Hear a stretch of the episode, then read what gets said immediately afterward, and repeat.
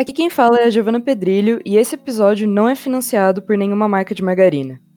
Sejam muito bem-vindos ao Querido Cinéfilo, seu podcast semanal favorito de cinema. E quem é que tá na nossa bancada hoje me acompanhando? André, se minha mãe soubesse os filmes que eu assisto, ela me daria uma surra. Oi, gente, é a Marina e eu, como toda boa psicóloga, vou mostrar para vocês porque tudo é culpa dos pais. ai, ai. Hoje o nosso tópico é sobre filmes que retratam a paternidade e a maternidade. Cada família é diferente, com seus próprios costumes, jeitos e pessoas, e nada mais justo do que cada uma ter sua história. Os filmes de hoje trazem essas histórias, do tipo que aquecem nosso coração ou que trazem luz aos problemas que geralmente se escondem em casa. Mas antes, bora pro nosso giro de notícias e das suas mensagens.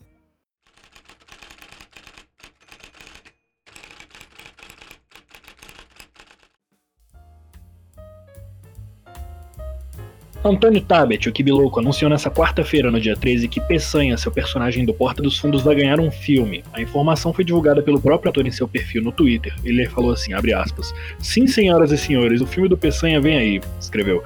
Peçanha é um policial militar interpretado por Tabet no Porta dos Fundos. O fanfarrão, sargento, tenente-major, é conhecido por ser nada ético e uma versão estereotipada dos militares cariocas. Ainda não foram divulgados mais detalhes sobre o elenco ou data de estreia do longa de Peçanha. O ator Macaulay Culkin expressou seu apoio público à campanha feita por uma fã de filmes Esqueceram de Mim para que Donald Trump seja extirpado digitalmente de cena com sua presença no segundo filme da série lançada em 1992. Hoje, aos 40 anos, Culkin tinha apenas 12 quando a comédia protagonizada por ele, dirigida pelo cineasta Chris Columbus, chegou aos cinemas. Culkin respondeu a um tweet propondo uma petição que sugere não apenas a remoção de Donald Trump da cena, mas o uso de efeitos digitais para substituí-lo por Culkin hoje. Ou seja, os fãs querem que a sequência em questão mostrando Trump passando instruções ao jovem Kevin McAllister a como se localizar no interior do Hotel Plaza seja protagonizado pelo Culkin de 12 anos, sendo instruído pelo Culkin de 40 anos. Essa ideia é genial. Quando esqueceram de Mim 2 foi gravado, Donald Trump era o dono do Hotel Plaza de Nova York. Ele comprou o hotel em 1988 e o vendeu em 1995. Em sua participação especial no filme de 92, ele tem uma única fala: a Netflix anunciou nessa quinta-feira, dia 14, que lançará um documentário sobre a história do craque Pelé no dia 23 de fevereiro de 2021. No primeiro teaser divulgado pelo serviço de streaming, o único jogador de futebol a vencer três Copas do Mundo aparece sentado em um sofá assistindo a própria trajetória. Pelé, novo documentário original da Netflix, revisita o extraordinário período em que Pelé, até hoje o único a ganhar três Copas do Mundo como jogador, passou de jovem craque em 58 a herói nacional durante uma era radical e turbulenta da história brasileira, disse a plataforma no comunicado comunicado oficial enviado à imprensa. O Oscar deste ano pode não ser nada do que estamos acostumados. Habitualmente a cerimônia acontece na segunda quinzena de fevereiro, porém a data da premiação este ano é de 25 de abril. O adiamento foi anunciado em 15 de junho de 2020, com a esperança de que fosse possível a cerimônia ser presencial. Sete meses depois, algumas vacinas despontam pelo mundo, mas a dúvida sobre a possibilidade de o evento acontecer presencialmente continua. A academia avalia uma versão online da premiação, porém nada foi divulgado até então. Com os cinemas fechados e as estreias de filmes adiadas indefinidamente, a academia aumentou os prazos para os filmes poderem estrear. O prazo padrão para longas-metragens usualmente é que sejam filmes que estrearam entre o dia 1 de janeiro e 31 de dezembro do ano anterior. Agora, o prazo de estreia para os filmes do Oscar 2021 é que seja do dia 1 de janeiro de 2020 a 28 de fevereiro de 2021. Após criticar um site por noticiar sua saída do filme solo de Flash sem que houvesse uma confirmação por parte da Warner, Ray Fisher revelou em seu Twitter que foi oficialmente desligado do longa. O ator afirmou também que sua participação seria muito maior do que uma ponta e lamentou não poder voltar a interpretar o ciborgue nas telonas. Em um longo texto, Fischer voltou a acusar o presidente da DC Filmes, Walter Hamada, de tentar encobrir as acusações contra Jeff Jones durante a investigação que apurava os casos de ambiente tóxico de trabalho durante as refilmagens de Liga da Justiça. Essa foi a notícia mais bizarra que eu vi essa semana. O ator Armie Hammer foi substituído do filme Shotgun Wedding, que estrelaria ao lado de Jennifer Lopes em meio a acusações de canibalismo. As informações são do site TMZ, que ainda conseguiu uma declaração do ator sobre as polêmicas. Ele falou assim, abre aspas, não estou respondendo essas declarações porque são besteiras, mas, por conta desses ataques perversos que tenho recebido, não posso em sã consciência agora deixar meus filhos por quatro meses para rodar um filme na República Dominicana, disse ele, negando que tenha sido demitido da produção. É, nos últimos dias, para quem não soube, vazaram supostas trocas de mensagens entre o ator e mulheres com temática tanto de cunho sexual, incluindo estupro, e também prática de canibalismo, como consumo de partes de corpos e sangue humanos. Que coisa bizarra. A Apple Studios oficializou um acordo para financiar e produzir Kit Bag, um filme dirigido por Ridley Scott sobre Napoleão Bonaparte e estrelando o vencedor do Oscar, Joaquin Phoenix. A negociação tornou-se possível já que o estúdio tem os direitos de exibição de qualquer produção feita para a TV pela Scott Free, produtora do cineasta. De acordo com o site Deadline, a produção de Kit Bag não deve começar antes de 2022. David Scarpa, que trabalhou com Scott em Todo o Dinheiro do Mundo de 2017, escreveu o roteiro. O nome de Phoenix já circulava na imprensa como protagonista do longa e foi oficializado recentemente. O ator trabalhou com o cineasta em Gladiador em 2000. Tivemos mensagens sobre os nossos últimos episódios. O Lucas Freitas mandou assim pra gente, até acompanhado o podcast do Querido Cinefilo, não tenho vontade de parar, eu amei o episódio 15. Pô, Lucas, valeu demais, é, o episódio 15 realmente foi, foi muito legal de fazer, a gente ficou bem feliz com o resultado, muito obrigado pelo teu comentário aí, valeu mesmo pela mensagem. E Lohan Lage Pignoni escreveu sobre o episódio de Rock Horror Picture Show. Ele falou assim: Cara, amei o podcast, vocês são feras, carismáticos e profissionais. Parabéns, pô, Lohan, muito, muito, muito obrigado. Ele ainda falou o seguinte: Foi ainda mais especial para mim ouvi-lo nesse momento, pois estamos planejando encenar Rock Horror aqui na região serrana do Rio. Fui escalado essa semana para fazer o papel de Brad. Tô mega apreensivo e consumindo tudo sobre o filme e a peça. Obrigado mesmo pela contribuição e já passei o podcast para todo mundo da peça. Pô, Lohan, é, parabéns aí pela escalação. Eu tenho certeza que a peça vai ser um sucesso. É, vai deixando a gente informado sobre, sobre como é que tá, tá o processo aí. A gente aqui tá mandando um abraço e uma boa sorte para todo mundo aí do elenco de Rock Horror Show que vai ser montada lá na região serrana do Rio. Muito obrigado mesmo pela mensagem de vocês. Esse foi o giro dessa semana. Lembre-se que você pode enviar perguntas ou mensagens pra gente através do e-mail queridocinéfilo.gmail.com informando seu nome e pronomes ou nas nossas enquetes do Instagram que é arroba queridocinéfilo. Eu sou Gabriel Pinheiro, muito obrigado.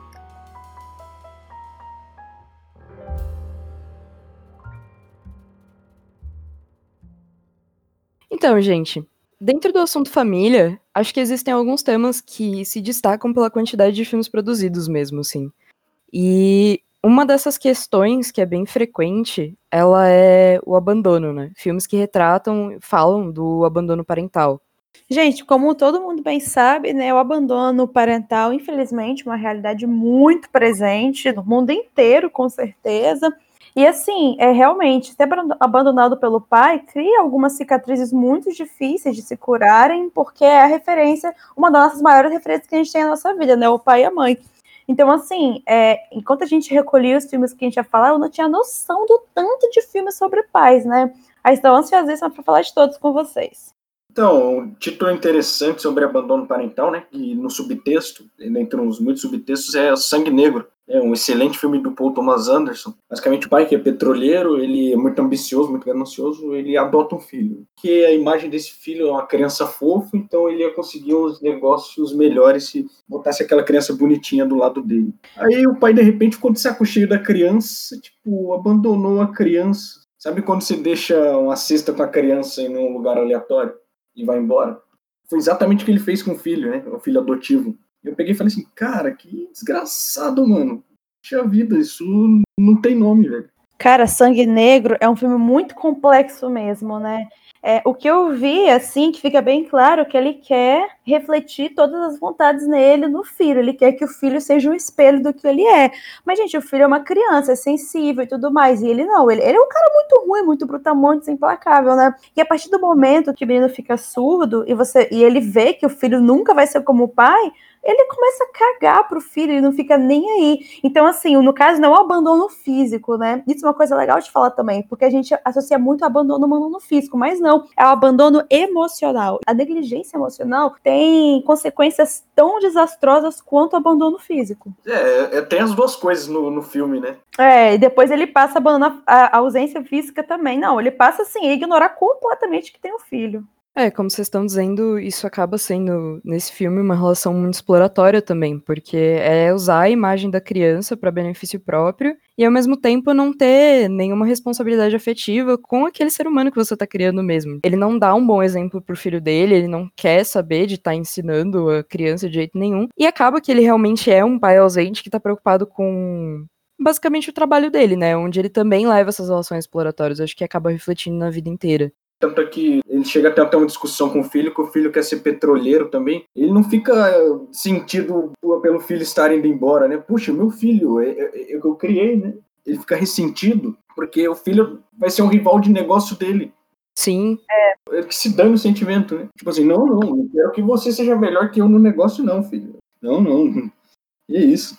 Nossa, é, esse filme, gente, esse filme é sensacional, né? Assim, apesar do, de falar sobre a paternidade, o ponto principal é a insanidade do, do protagonista, não no sentido de louco, mas no sentido de que ele faz literalmente tudo por poder, né? E assim, infelizmente, isso é uma realidade também. Pais que abandonam completamente os filhos para seguirem os sonhos dele as metas dele, ignorando que eles têm uma pessoa que está sob a responsabilidade deles. E eu adoro esse filme justamente por tratar essa visão real do abandono, né? Tava procurando filmes sobre pais, a maioria são sobre pais exemplos, pais maravilhosos que lutam pelos filhos e tudo mais.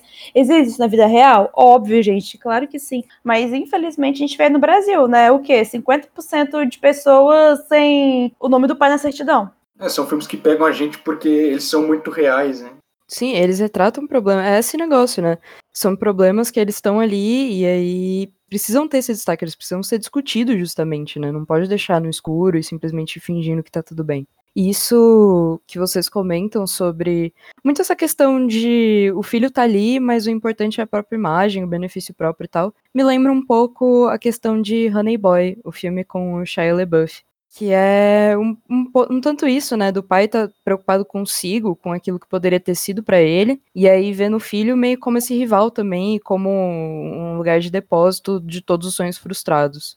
Nossa, gente, isso acaba com a criança, né? Porque os pais têm essa mania de achar que os filhos vão cumprir as expectativas que eles tinham para eles, né? Sendo que, assim, para criança isso não faz sentido. Nós somos diferentes dos nossos pais, né? Sim, é uma questão de personalidade, né? Cada um é muito único. Exatamente, então, mas assim, infelizmente, tem, como a gente viu no Honey Boy, o cara é frustrado com ele, joga tudo pra cima do menino, o que, que acontece? Ele destrói a saúde mental do menino. Esse papo de abandono parental envolve também quando o pai expulsa o filho de casa? Ah, eu acho que é uma forma disso, não? Cara, pergunta difícil, porque quando assim, eu penso em abandono, eu penso mais quando a pessoa é criança, sabe? E assim, um pai não vai chegar com uma, uma criança de 5 anos e falar, você tá fora de casa. Não, difícil fazer isso. Ele normalmente é ele a figura que sai de casa e deixa o filho com a mãe, né? Mas assim, chegar e falar, vai, vai, vai tomar seu caminho com uma criança, eu pelo menos não, não sei. Difícil, fala só disso. Não, acho que é essa questão de botar pra criança escolher o caminho, talvez não seja muito o que o André tava falando. Mas é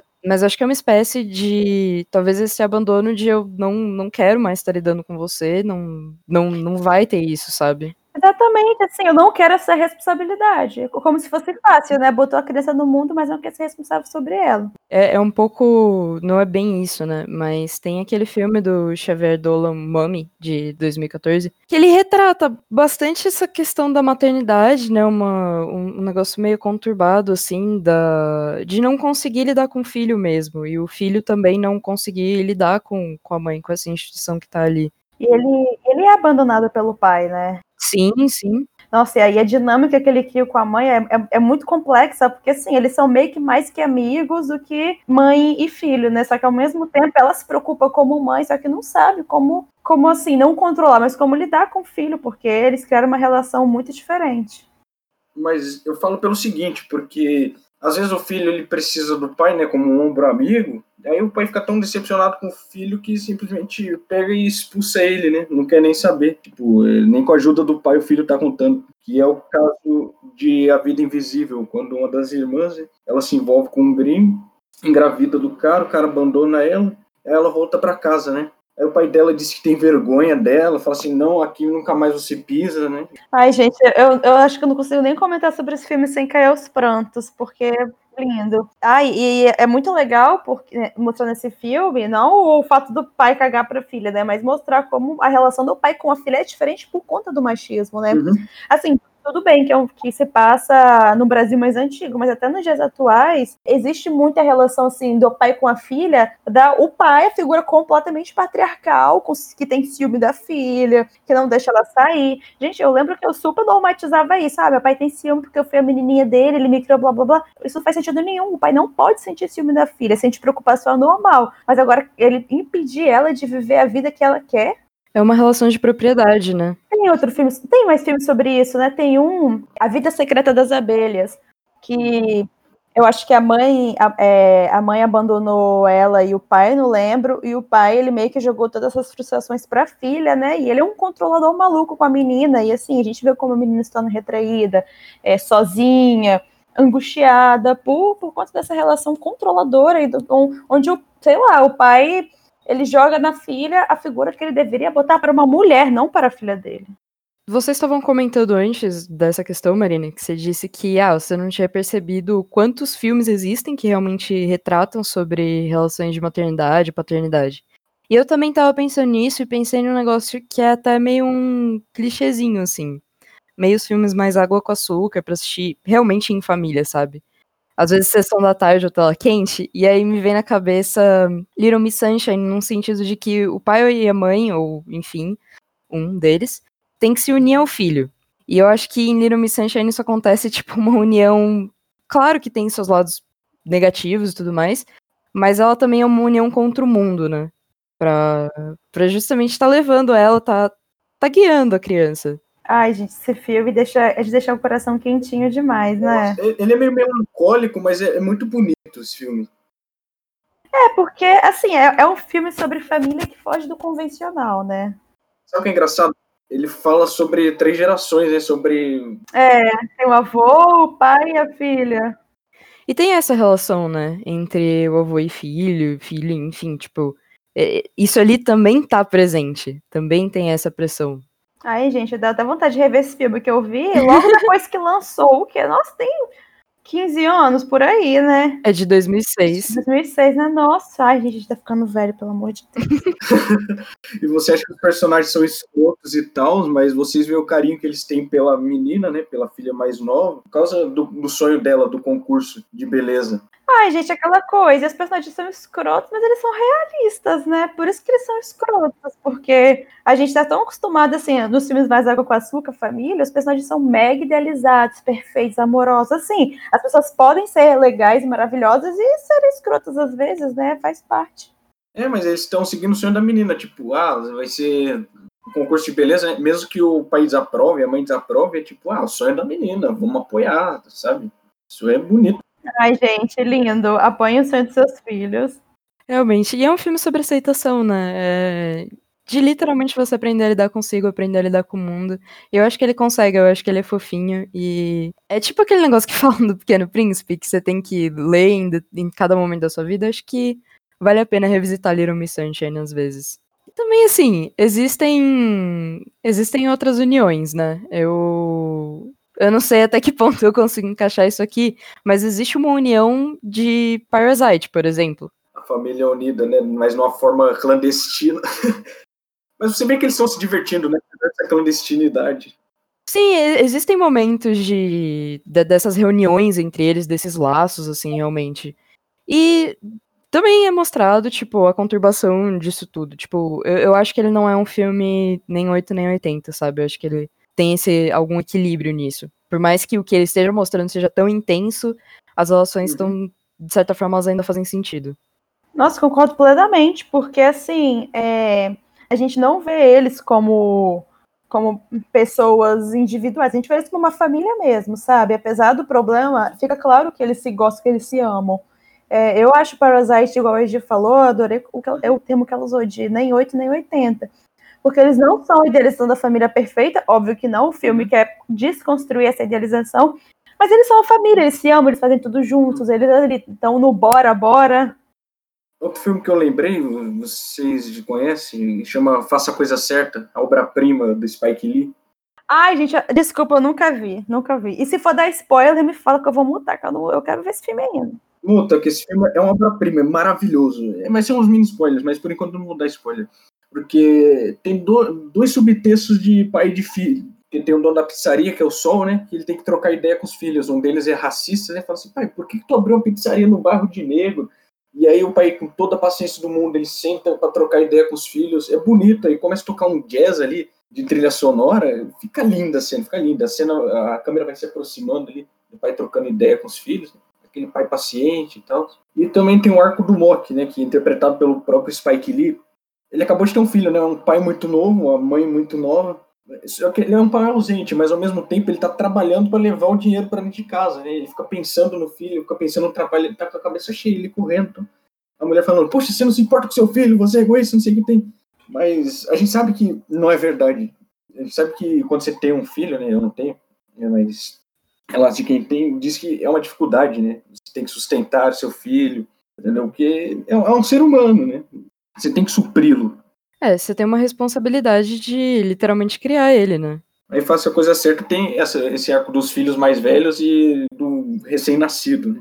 Do pai que tá fazendo o corre. Que ao mesmo tempo também é uma pessoa muito imatura, né? Um pai muito novo. Ele tem que saber, ele não sabe muito bem lidar com o filho, tanto quanto um pai mais velho, né? São legais filmes também que mostram, assim, pais que não sabem criar filhos, né? Pra gente entrar um, um pouco em contato com essa realidade, né? Igual, por exemplo, o Lutador do Aronofsky. Gente, eu acho aquele filme sensacional. Uma coisa que, assim, que a gente aprende na psicologia é que, assim, gente, nós, como filhos, nós queremos que os nossos pais nos deem tudo. Porque é o que a gente espera deles. Só que, cara, os pais dão o que eles podem dar, sabe? E às vezes o que eles podem dar não é o suficiente por conta do, de todos os problemas que eles tiveram.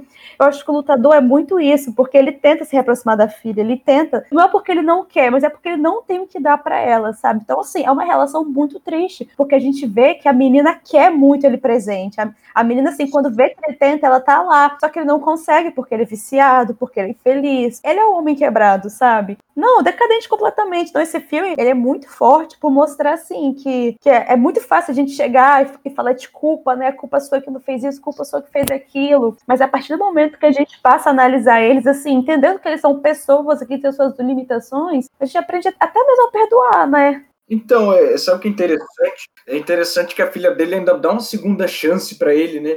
Ela dá, é porque ela quer, cara. E, e o pai tem essa esperança de reatar com a filha, mas aí vai acontecendo coisas. E a gente fica com muita raiva dele, mas dá pra entender, depois, depois que passa a emoção do filme, você consegue entender o que, que levou ele a fazer aquilo, né?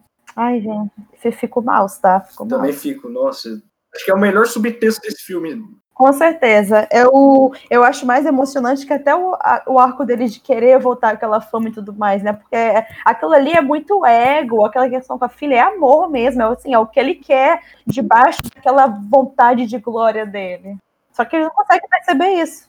Nossa, tem tantos filmes sobre pais que têm que se unir aos filhos. Eu lembrei também dos Incríveis. Na verdade, a família inteira. Não, a família. Os Incríveis é filme muito família. Porque não é à toa um dos meus filmes favoritos da vida, né? Não só da infância. Eu acho que nunca vai mudar isso. Porque o Senhor Incrível, né? É um super-herói que né, não pode revelar a identidade secreta, mas ao mesmo tempo ele quer muito e ao mesmo tempo ele constitui uma família. E aí ele fica nessa, né? Poxa, cuidar da família, ser um super-herói. Aí acaba que a família inteira vira heróis, né?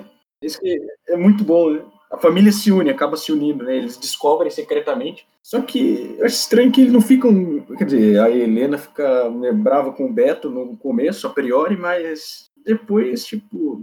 Ah, não tem jeito, vamos se unir. E é muito bonito isso. Eu, eu gosto da dinâmica dos incríveis. Eu acho que eles conseguem ter diálogo, sabe? É uma coisa que eu consigo ver. E é muito fofinho, tipo, como eles se arranjam, como é entre eles mesmos. Tipo, as coisas se resolvem. No fim das contas, não por mais que seja história de heróis, às vezes não é tão pesado assim, né? Ah, é mó fofinho. Sim.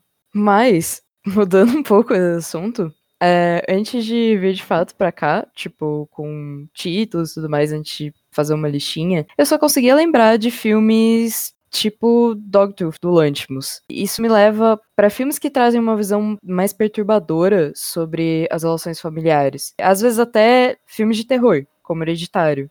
Cara, mas é, pior que no hereditário, a figura do pai é super legal, pô. O pai é mó maneiro. Sim. É, eu, eu acho que é tipo, mais uma visão perturbadora num. Justamente porque ele tá num terror, né?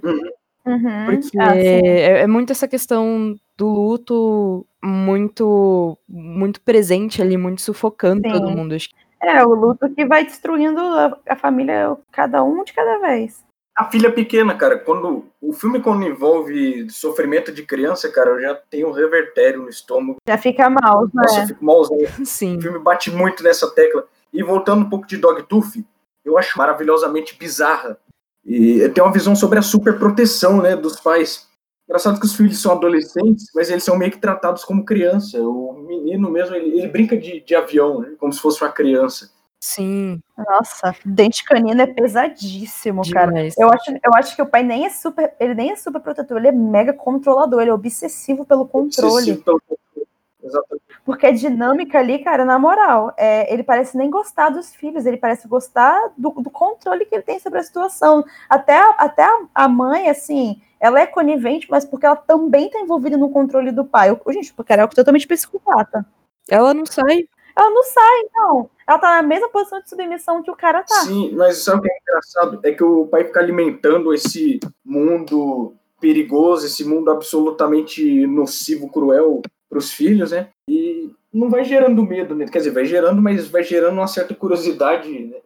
Poxa, eu quero sair, cara. Sobre isso que você tava falando, tipo, gera medo, acho que gera medo em alguns dos filhos, mas outro, tipo assim, a mais velha, ela realmente tem essa curiosidade pelo que tá lá fora, ela quer tentar entender, ela é que vai, ela é curiosa atrás do telefone e tal. Mas eu acho que algum, acho que talvez o menino tenha medo. Acho que também ele tá numa relação de mais privilégio ali mesmo, sabe? E aí o que ele sente primeiro é o medo. Eles parecem crianças, eles interagem como crianças, né? Sabe aquele negócio de bater no seu irmão, na sua irmã? Não, eles são totalmente infantilizados. Só que isso é elevado a um nível muito extremo. Em vez da irmã dar um soco, sei lá, dar um pontapé no irmão, dá uma facada, cara. E tipo, de jorrar sangue igual um chafariz, mano. É, é muito perturbador. E tá no nome também, né? Essa questão de infantilidade. Tipo, esse dente, o dente canino, não sei, acho que é a que faz diferença no filme, né? Que é esse negócio, tipo assim, ah, se seu canino cair, você vai poder, enfim, sair daqui. E é muito isso, porque cai na infância. Afinal de contas, isso acontece em determinado momento. E não cai mais. Sim, mas eles são adolescentes, né? Não tem dente de leite, mas. Exato,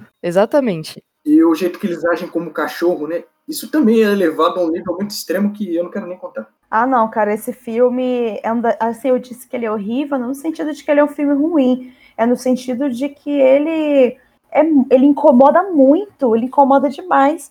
Você, vocês chegaram a assistir o Capitão Fantástico? Sim, sim. Não, o, o Capitão Fantástico, ele é totalmente o contrário. Ele, é- ele é sobre uma, é uns pais que criam os filhos assim, isolados também, só que de uma forma totalmente fofa, cheia de amor e tudo mais. Aí quando as pessoas chegavam e falavam, ah, Capitão Fantástico, eu quero ser criada dessa forma, eu só pensava, véi, isso, a realidade seria dente canino, cara, porque, porque um, o cara que escolhe criar você totalmente alheio da sociedade é um controlador maluco, não um pai amoroso. Então, é, Marina, é, você manja dessa frase: pais superprotetores criam é é? filhos mentirosos? Cara, sim.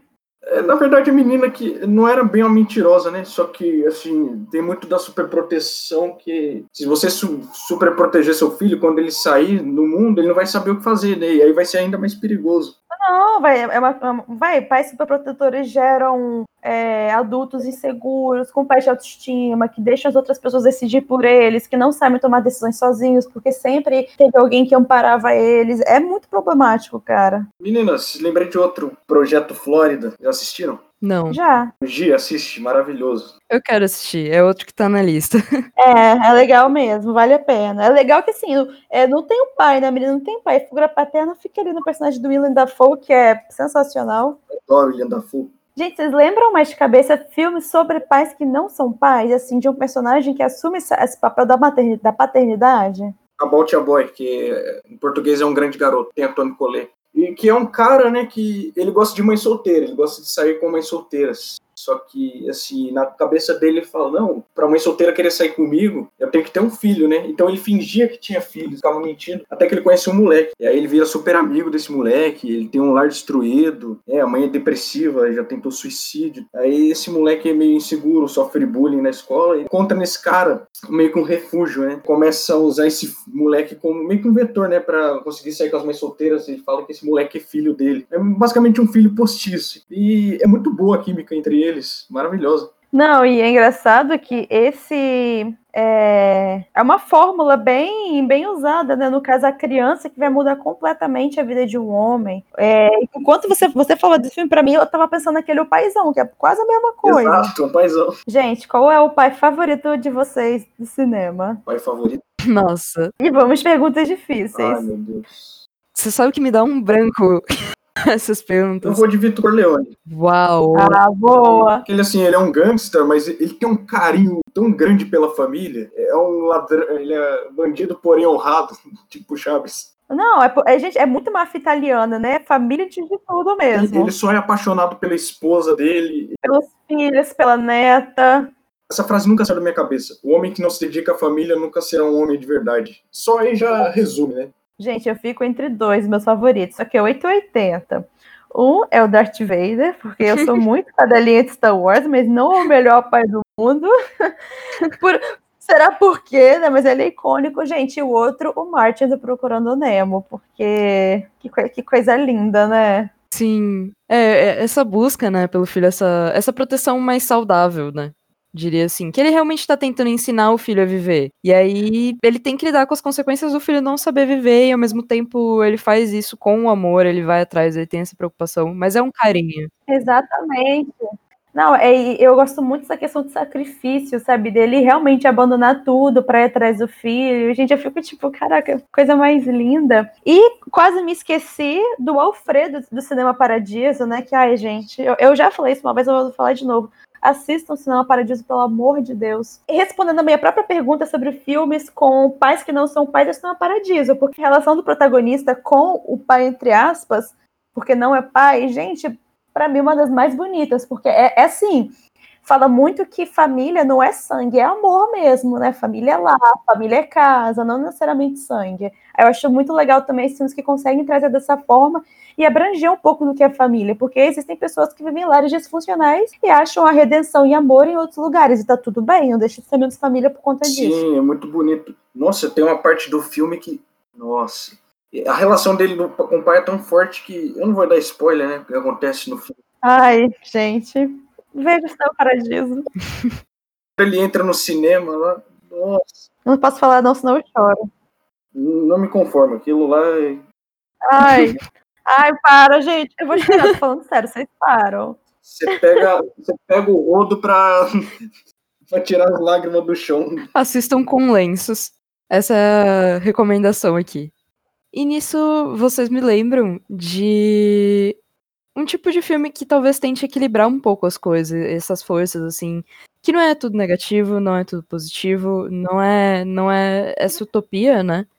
De às vezes alguns alguns desenhos que talvez levam a gente a crer nisso, enfim, uma construção aí, mas são filmes sobre redenção paternal ou maternal. E eu acho que isso é, é um exemplo meio assim, né? Porque eu penso em Hotel Transilvânia, que é justamente tipo esse pai que tem essa, essa questão controladora, ele é muito em cima da Mavis e tudo mais, mas ele vai tentar se redimir ao longo da franquia. Eu acho isso, eu acho que isso é passar de um jeito bonitinho. Isso me lembra o Gigante de Aço. Ai, gente, Nossa. Gigante de Aço é lindo. É filme super família. Assim, a fórmula dele é super clichê. O pai que não tá nem aí pra ninguém, além dele mesmo, que descobre que tem um filho e passa a ser obrigado a conviver com o filho. No começo, eles se odeiam, mas eles criam uma relação, assim, de redenção com o outro, né? Coisa mais linda, gente. Assim, é filme que você vê com a família mesmo chorar todo mundo. Vejam, é... Gigante de Aço. Nossa, e o Dr. Evil e o Scott em Austin Power, gente? Vocês têm lembranças disso? Não, nunca vi. Nunca? Não, não lembro. É que é um, é um tanto assim, Austin Powers é, né, bem escrachado e tudo mais, ele é justamente uma sátira. Eu, particularmente, tenho, tenho muita aflição de assistir esses filmes, mas existe, existe uma retratação entre o Dr. Evil, que é o vilão, né, do Austin Powers, e o filho dele, que é o Scott, que justamente ele foi um pai negligente, assim, por, pela vida inteira, até o garoto ficar adulto. E depois ele tenta envolver o filho nesses esquemas do mal dele e tal. E existe, assim, sabe? Aquele negócio meio, ah, filmes. Não, não sei se isso chega a ser sessão da tarde, acho que nem um pouco. Mas. Que, que é o mais comumzinho, mas também traz essas coisas. Falando em pais ruins, e pra vocês, quem é o pior pai do cinema? Aquele sozinho contra todos. Cara, é... eu, eu não posso falar muita coisa, porque eu acabei de ler o chat, né? E aí mandaram o Beleza Americana. E eu não vou conseguir estar discordando, assim. Eu acho que Beleza Americana tem o pior pai do mundo. Eu tô pensando numa penca de pais horríveis. Nossa. Sim. Gente, tem uma, tem uma penca de pais horríveis, mas pra mim ninguém supera o, o Jack Torrance e o Iluminado, né? Porque Nossa, seu pai correndo atrás de você do machado, com o machado no meio do labirinto não parece uma relação paterna E ideal. a cena com isso que, que o Jack Nicholson tá falando? Eu amo aquele moleque. Eu amo aquele filho da puta. Cara, aquilo é tão creepy. E com a cara do Jack Nicholson ainda? Nossa. O Jack Nicholson até a cara de maluco dele, né? você sente o que a criança sentiu, né? De certa forma. Você sente que a criança sentiu. Gente, o péssimo pai também é o pai do bebê de Rosemary, né? O pai real. O pai real. Pre- preocupada. Qual que você tá falando? Qual dos pais você tá falando? O capeta? O pai de verdade é o capeta. É real? Eu pensei que você tá falando do pai adotivo, o ator, né? No caso. Ele só é um cara muito egoísta, né? Ele quer ter sucesso de qualquer jeito, né? Ele sacrificou a gravidez da mulher. Gente, pensando aqui, velho, o pai, o pai biolo, o pai humano é pior que o capeta, velho. O cara escroto, coitado da mulher, surtou o filme inteiro ele lá fingindo que tava tudo bem. Tinha esquecido disso. Eu já tô lembrando cada cena perturbadora daquele filme. Nossa. Mas sabe um negócio que me lembra isso de piores pais, né? Tem muito isso em A Bruxa. Nossa, bastante. Pior família, né? Família de maluco. Sim, com certeza. Punições desmedidas, né? Com a filha. Horrível. E uma desconfiança, né? Uma desconfiança que não, não é natural de se ter uma relação familiar da, da mãe com o pai e a filha, né? Uhum. Tipo, com a Tomazinho. Só porque ela é mais velha, não, não é bem explicado, mas é um negócio que tá na herança, assim, dela. Ela vai levar nas costas. Mas vocês lembram de algum filme que não entre nesses tópicos necessariamente, mas que esteja retratando essas relações familiares? Mãe, do Aronofsky, o nosso editor adora. É literalmente o nome do filme. Paizão aquele cara ali também, hein? Nossa, é é um filme totalmente caótico, é, é perturbador. O, todo mundo fala da Jennifer Lawrence nesse filme, mas eu gostei ainda mais da atuação do Javier Bardem. Javier Bardem tá sensacional como pai. E o Razorhead, que o moleque é um alienígena, o pai dele é um alienígena. Ai, tadinho, tadinho do alienígenazinho. Ele é o alienígena mais fofo do mundo, né? Ele é fofinho, velho. Ele é extremamente bonitinho. Não sei porque as pessoas amam tanto ele. Verdade. É, gente, mas o Lynch não faz sentido, né? Não tem nem como a gente pensar sobre isso. É, eu acho que não tem realmente como começar a entender, você só tem que sentir. Verdade. Gente, e a vida é bela. Cara, eu ia falar disso agora, porque ele é referência pra todo filme de pai. Sim. E muita gente fala que não, porque esse pai tá sendo cruel, porque ele tá enganando o filho, ele tá mentindo. Ai, gente, pelo amor de É Deus, né? repulsivo. Muita gente acha isso, eu não acho, né? Não, repulsivo, cara. Não, igual esses dias eu tava falando de Papai Noel e falaram comigo: ah, você tá enganando seu filho. Gente, não é enganar, é você fazer parte do mundo infantil e imaginativo de uma criança, que é a coisa mais normal do mundo. Realmente, se aceitar a fantasia dela, né? E incorporar isso. Exatamente.